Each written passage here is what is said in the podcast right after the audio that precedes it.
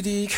Et ma Stanton cache ses dents d'un timide revers. Reflexiones del meñique. Luis détourne. ¿De qué vamos hoy, Luis? Bueno, a ver. pues hoy hablaremos, hablaremos de algo que yo creo que a esta gente les incumbe y lo habrán vivido, lo habrán sufrido y lo habrán disfrutado. Hablaremos de los mueblebares. Mm. Sí, porque la gente hace cosas bajo los efectos del al- del alcohol de las que luego se arrepiente, ¿no? Yo conozco gente que primero bebe mucho y después mea culpa. Primero, eso sucede a menudo. Sin embargo, quiero decir que hay un alcohol bueno, que es el alcohol que no se bebe nunca. Y en todas las casas hay una reserva de bebidas alcohólicas que no se beben jamás. Una botella de anís, otra de Cointreau, que Sí, está allí y dice, ¿cómo ha llegado esto aquí a mi casa? Una de licor de hierbas, un- una de crema irlandesa, un culo de tía María. Que yo vi el anuncio de tía María y tenía un culo que no era para.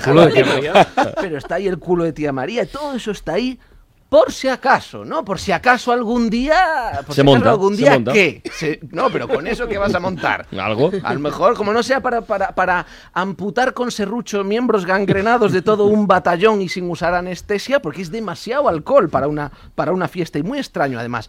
Y esas botellas nos van a acompañar para toda nuestra vida, para toda la vida. Claro, tú te preguntas, ¿y eso cómo entró en casa? Porque hay varias vías.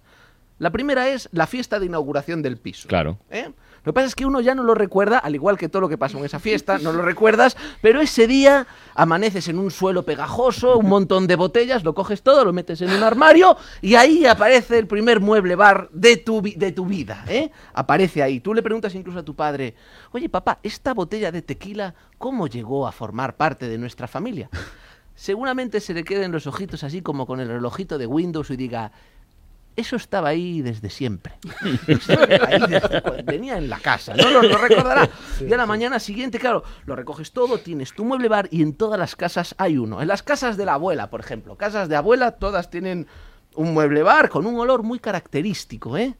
Ese olor mm, como a licor y leña. ¿eh? Ese olor como, como solemne, como a teatro viejo y chocolate. Penetrante, como a colonia y ojete. Es un, es un olor característico. Un olor, un joder. que embriaga. Es un Sí, olor no, que embriaga ya lo creo. embriaga más que cualquier licor. Tú, tú abres la puerta, inhalas y tienes resaca ya de tres días con eso. Que es complicado. Otro rasgo propio del mueble bar es el espejo dentro, ¿eh? que es para que parezca que hay más botellas. Sí, Sí, sí, es un efecto de, uh, ¿cuántas botellas tengo? Y la verdad es que entre el olor que sale de ahí y el, el ver doble nada más abrir la puerta, ya no hace falta beber, ya estás, ya estás colocado, ya no hace falta. Y claro, yo creo que ese espejo es una medida de seguridad. Es para que, sí, sí, para que, es una medida de seguridad, para que sepas que cada vez que abres el mueble bar eres tú el que coge las botellas y no otro. Como para que lo puedas cotejar. Es una medida de seguridad completamente estúpida, pero es una Pero medida de seguridad a la altura de otra medida de seguridad que tiene el mueble bar, que es la llavecita siempre puesta. Eso es muy de mueble bar. Llave siempre puesta, claro. Es un tipo de medida de seguridad que solo restringe el acceso a criaturas que no tengan manos, como por ejemplo peces, de anguilas, plantas y libélulas. Esa gente, eso no te va a robar nunca el licor del mueble bar. En cuanto, en cuanto llega un humano, que de hecho humano viene de mano, eh, o un mono, que mono también viene de mano, se acabó el misterio y ahí se chuza quien quiere. Llegan y se ponen hasta arriba. Claro, todas las casas tienen, tienen mueble bar. Hasta la casa de Dios tiene uno. El sagrario. El sagrario, verdad. el sagrario Es verdad, es verdad. es un mueble bar. Es un armarito cerrado con la llave siempre puesta, copas y licor en su interior y un espejo. Tú lo abres y tiene hasta el espejo dentro. Es un mueble bar, lo mires por donde lo mires, te pongas como te, te pongas. Y otra opción, que esta a mí me fascina, otra opción para tener las botellas, es el carrito botellero. Ay, sí, es verdad. Ese carrito es como un carrito de bebé, pero con botellas dentro. Eso, eso es fantástico. pero No tiene llave, ese no tiene llave, porque si la tuviera sería como una llave de contacto de coche. Y claro, eso no tendría sentido, porque eh, conducir bebiendo no. Eh, o sea, coche y, y- y botellas no. Aunque me imagino yo al hijo mayor haciéndole el puente al carrito, ¿eh? Para llevárselo de botellón al portal. Eso sería maravilloso. Llegas motorizado con eso, pero nada de eso. El carrito está inmóvil en ese rincón del salón, olvidadito, quieto, nadie lo toca, la verdad no sepa que tiene ruedas, porque eso se mueve menos que el reloj biológico de Papá Noel, está ahí que no se mueve.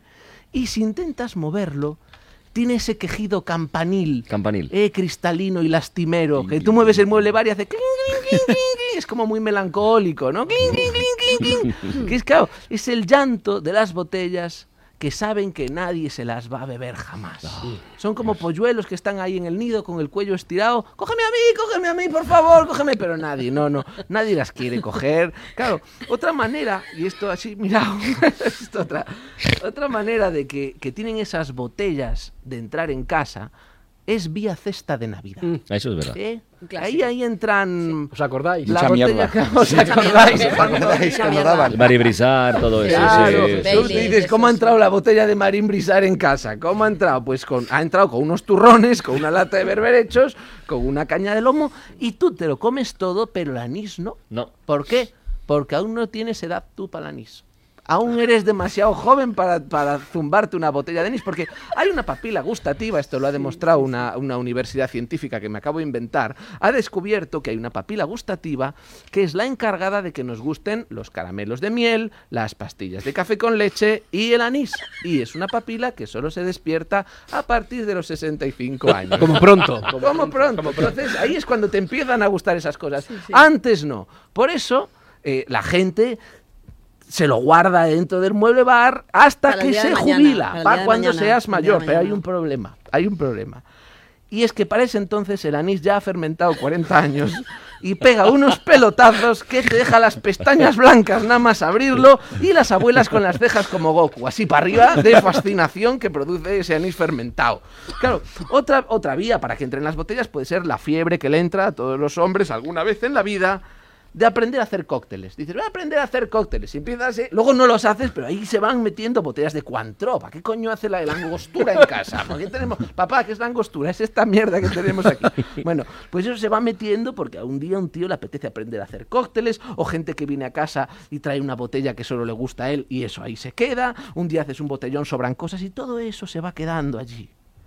Allí se quedan esas botellas, en el armarito en el carrito o en el mueble bar, clinclineando cada vez que nos acercamos como un perrillo al que se le acerca su dueño. Nosotros nos iremos y esas botellas de Cointreau, de anís y de crema irlandesa quedarán en silencio esperando una fiesta que no se va a celebrar.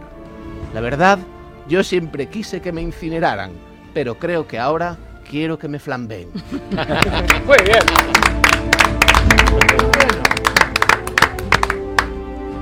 Pues tenéis que llevarle un día a Hombre, Piedrahita. hombre, claro, claro. Por cierto, si Luis Piedrahita en el Teatro Alameda de Málaga el 7 y el 8 de febrero.